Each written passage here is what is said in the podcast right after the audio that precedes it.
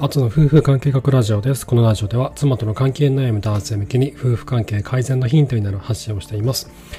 えっ、ー、と、今日お話したいことは、金銭感覚が自分とは異なる妻とどう接したらいいのかってことについてお話をしたいなと思います。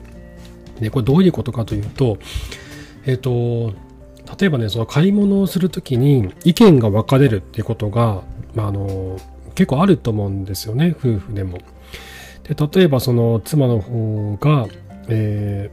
ー、なんだろう結構こうお買い得情報とかあるじゃないですか。今だけみたいなあの50%引きみたいなね。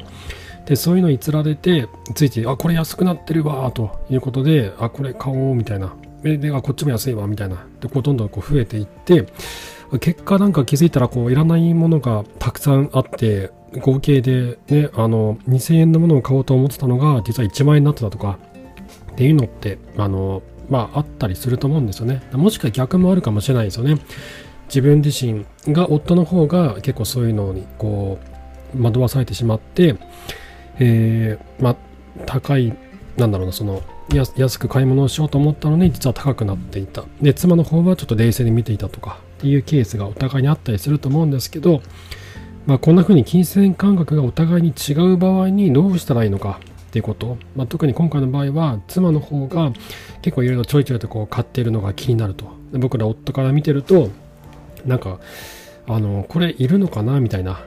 ものを買ったりとかね。あとコストコとか IKEA とかあるじゃないですか。コストコって年間費が5000円でしたっけ？あのねね1年間で5000円払う払わないといけないスーパーって何なの？って僕からしたら思うじゃないですか。なんでスーパーに行くだけなのにお金払うんだ？みたいなね。しかも5000円払っておいて、ね、1年間で行ったのは1回か2回じゃないかみたいな経験がある方って結構いらっしゃるかなと思うんですよ。で、こういう風な、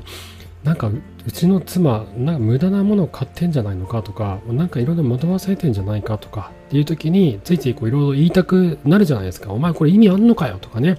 これ、コストコ5000円払ってるけど、何回行ったのみたいな。え、2回しか行ってないじゃん。1回行くのに2500円払ってるってことじゃんみたいな。これな意味あんのか？みたいなことをね言いたくなったりとか。この買い物ななんでこんな無駄なものたくさん買ったんだとかねこう言いたくなったりするわけですよ。で言った結果こう喧嘩になったりとかするんですけどじゃあ一方で何も言わなければいいのか。というとまたそれはそれで違うなと思うんですね。あのお互いに対するこう不満をですね何も言わずに放っておくとどんどんその不満というのはこう固まっていきますし言わないからこそどんどんこう凝り固まっていくっていう部分もあったりするので言わなければいいというわけではないんですね。じゃあどうしたらいいのかっていうのは僕結構いろいろとこう経験して思うのは結局こう何かを買う夫婦でね夫婦で何かを買おうってするときに最終決断を妻にさせると後腐れがないなっていうのはよく思ってて、まあ、家の中の家電とかねうちの場合だとえっ、ー、とホットクックとかヘルシオとかルンバとかいろいろ買ってますけどその最終的に買うっていう決断を妻にさせるっていうふうにするとあの向こうもねなんでこんなん買ったんだかもね妻も言わないですし、えー、なんだろうその後からこういろいろとトラブルになったりとかもしないんですよねじゃあそれ、まあ、どういうことかっていうとえっ、と例えばねその家電ヘルシオとかね、めちゃくちゃ種類があるんですよ。ルンバもね、めちゃくちゃ型番あるんですよ。なんでこんなに種類あるのってぐらいあって、迷っちゃうんですよね。で、これがね、携帯だったら楽なんですよ。iPhone とかだったらね。iPhone だったら、まあ、一番新しいのか、その前の機種か、まあ、今売ってるものを買えばいいだけじゃないですか。今売ってるものも、あの、限られて、限、あの、発売する商品狭めてますよね。Apple とかも。最新の機種しか店頭で売ってなかったりとか、まあ、ドコモとか au ショップとか行くと最新の機種しか置いてなかったりするじゃないですか。だから選ぶの簡単なんです iPhone 買おうと思った時って。だけど、あの、家電を買う時って、すごい、なんだろう、古い型番がめちゃくちゃあるんですよね。ヘルシオだけ、もうヘルシオ買う時もすっごい調べたんですけど、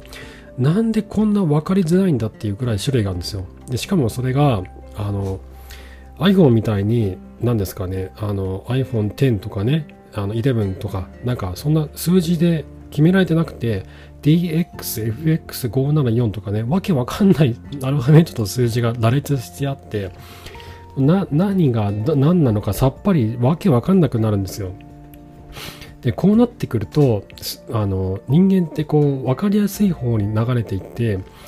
例えばそのなんだろうなあのアマアマゾンとか楽天とかでたまにセールやってますよね。でセールやっててえっ、ー、と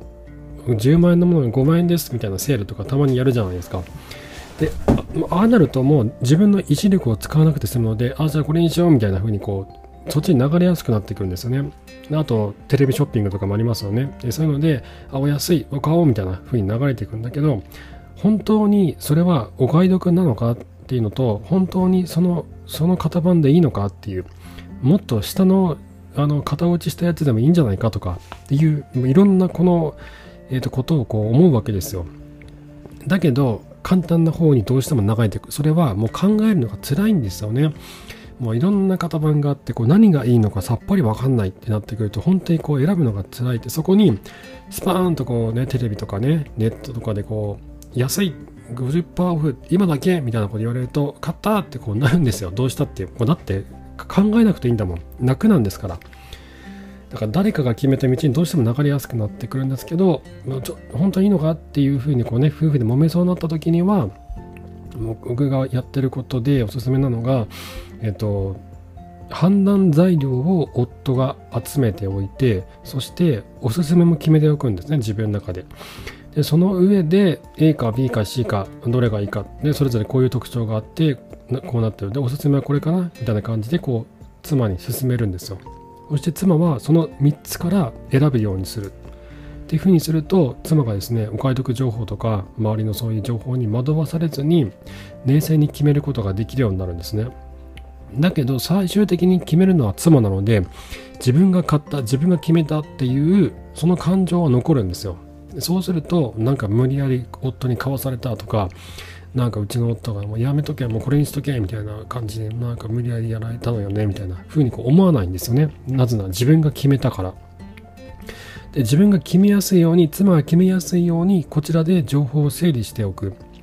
であらかじめ自分の中で答えを用意しておくんですよねあの僕ら夫の方で落としどころを作っておいて今回のケースだったらこのパターン A が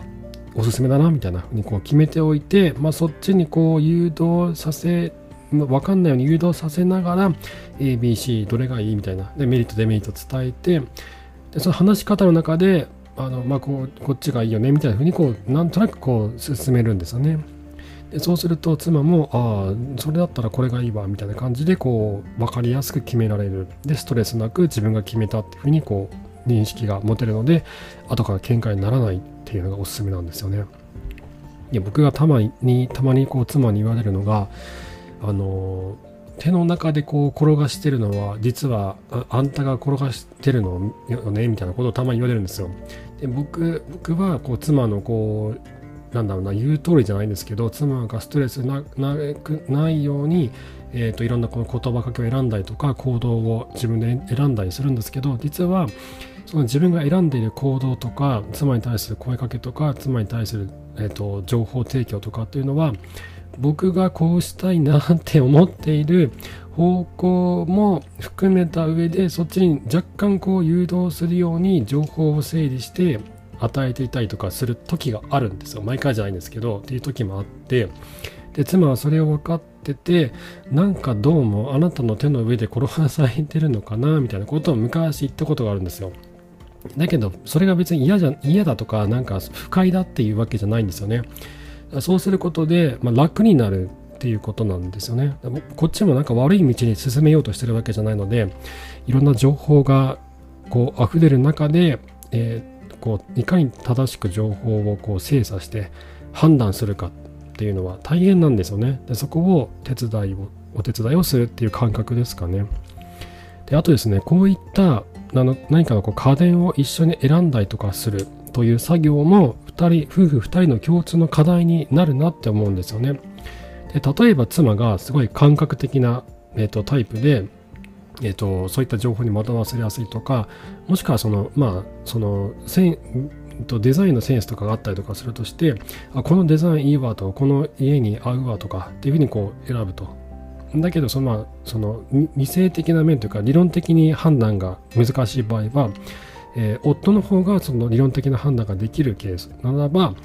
夫の方で情あの情報を整理するんですね。メリット、デメリットとか値段とかっていうのはまとめて、まあ簡単でいいんですけど、簡単にまとめて、その上で、じゃあどうしようかってことをお互いに決めていく。で、そうすると、夫婦2人にとっての共通の課題になるんですよね。これがね、何かこう自分がこう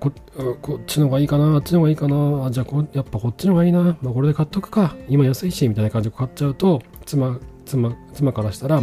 なんであんた勝手に買ってんの？みたいな、あの、なんか向こうからしたらこうなんか断絶されたみたいな気持ちになるんですよね。あの一緒にこう決めていくことで絆が深め深め深めることができるんだけどそこを勝手にこう自分でいろいろ考えて考えて考えて動いて行動してスパンとこう買っちゃったりとかすると決断を自分がやっちゃうとなんかこう突き放されたような感覚を覚えるんですよ。これって逆もそうだと思うんですよね。妻の方がいろいろ勝手に決めて何かを買ってしまったりとか大事な決断も妻が勝手にしていると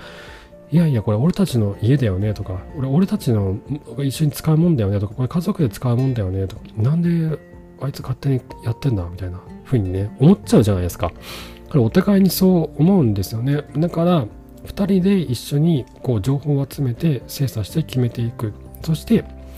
最後の判断は妻にさせると全てがうまくいくんじゃないかなって僕は思ってるという話でした。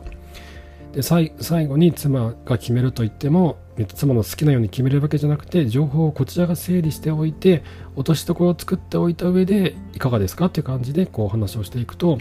お互いにとっていい選択ができるんじゃないのかなって思っています。はい。ということで、えー、今回は、えっ、ー、と、買い物とかでね、なんか妻がいろいろなんか買ってんな、あれいるのか？ん？ああ、で、なんか家にもまたあったぞとかね、あと、な、ななんか、やたら今月食費が多いなみたいな。なんであんな買ってんだみたいなね。IKEA であんなにライト買ってるけどあんなにライトいるのかとかあんなに電球買ってどうするんだとかあんなにプラスチックのカラフルなコップをたくさん買ってどうするんだ。うちは子供3人しかいないぞとかね。コストコでなんかやたらでかいピザ買ってきたぞとかね。で、同じくコストコでなんかやたらでかい巻き寿司買ってきたぞとかね。コストコで、あのー、なんかすげえでかい魚買ってきたぞとか、それだ誰が食べんだみたいな。なんか一族総出で食べるぐらい買ってきたぞみたいなね。そういうことがあったりなかったりしますけど、そういう時に僕の夫が、えーと、妻とどう接したらいいのか、どう考えたらいいのかということについてお話をさせていただきました。あ、すいません、1個忘れてた。あのね、こういったコストコとか IKEA とかって確かお金はすごいかかったりするんですけど、だけどこう、こういった買い物をすることがストレス発散になっていたりするんですよね。今余計コロナでどこにも行けないんで、こういった大型スーパーとかに行くことでもう行くこと自体がストレス発散みたいな、レジャーみたいな風になってるんで、で、これはこれで、めちゃくちゃここでね、すっごい、こう、なんか、めちゃくちゃ無駄遣いしてるとかが、なんか毎月無駄遣いしてるとかでなければ、まあちょっと多めに見てもいいかなって僕は思うんですよね。これが、まあ、一種の、まあ、レジャーみたいなものなんで、どっかに出かけて遊びに行けばそれなりにお金は使うじゃないですか。遊園地行ったり動物園行ったりとか、あのー、よくテレビに出るようなスポットに遊びに行ったりとかすれば、まあそこそこお金は使えますよね。まあそれと同じ感覚で見てあげれば、そんなにまあ気にしなくてもいいのかなって思わなくもないですよね。まあそう思うと、まあ年間5000円の年会費と,、えーと、1年間で5万円ぐらい買い物する、まあ、まあ、2万円だとして23万だとして、まあ、年間ね3万4万もしくは多くても5万円ぐらいで妻が毎日幸せになるんだったらまあそれはそれでいいのかなって思うなくもないんですよね。これが年間50万500万とかだったら、ね、いやちょっと待ていってねお使いすぎだろうってなるんだけど、まあ、年間5万6万とかぐらいでまあストレスが発散されて楽しく生きていけるならばまあいいかなって個人的には思っています。はい。ということで、えー、妻との関係に悩む方の参考になれば幸いです。えっと、こういった妻との、えっと、夫婦関係とかで、えー、まあ、すごいね、こう、なんだろう、愚痴を言いたくなる時とかってあると思うんですよ。弱音を吐きたくなったりとか、ちょっと誰かで文句言いたいとかね、誰かに言いたいって。っていう時になかなか僕ら男性って言えないのでそんな時は僕の質問箱を使ってください。この放送の説明欄にリンクが貼ってますんで愚痴を言いたいとか弱音を吐きたいとかこんな時どうしたらいいんだろうとかっていうご相談などもどしどし質問箱にお送りください。あと妻との関係を本気で改善したいと、何とかしたいと、今の状況から抜け出したいという方は、えっと、僕、ノートのサークル機能を使って、あつの夫婦関係改善カウンセリング松明という名前で、妻との関係悩む男性向けに、ズームなどでアドバイスをさせていただいてます。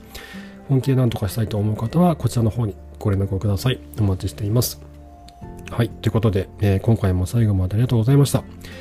また明日お会いしましょう。さようなら。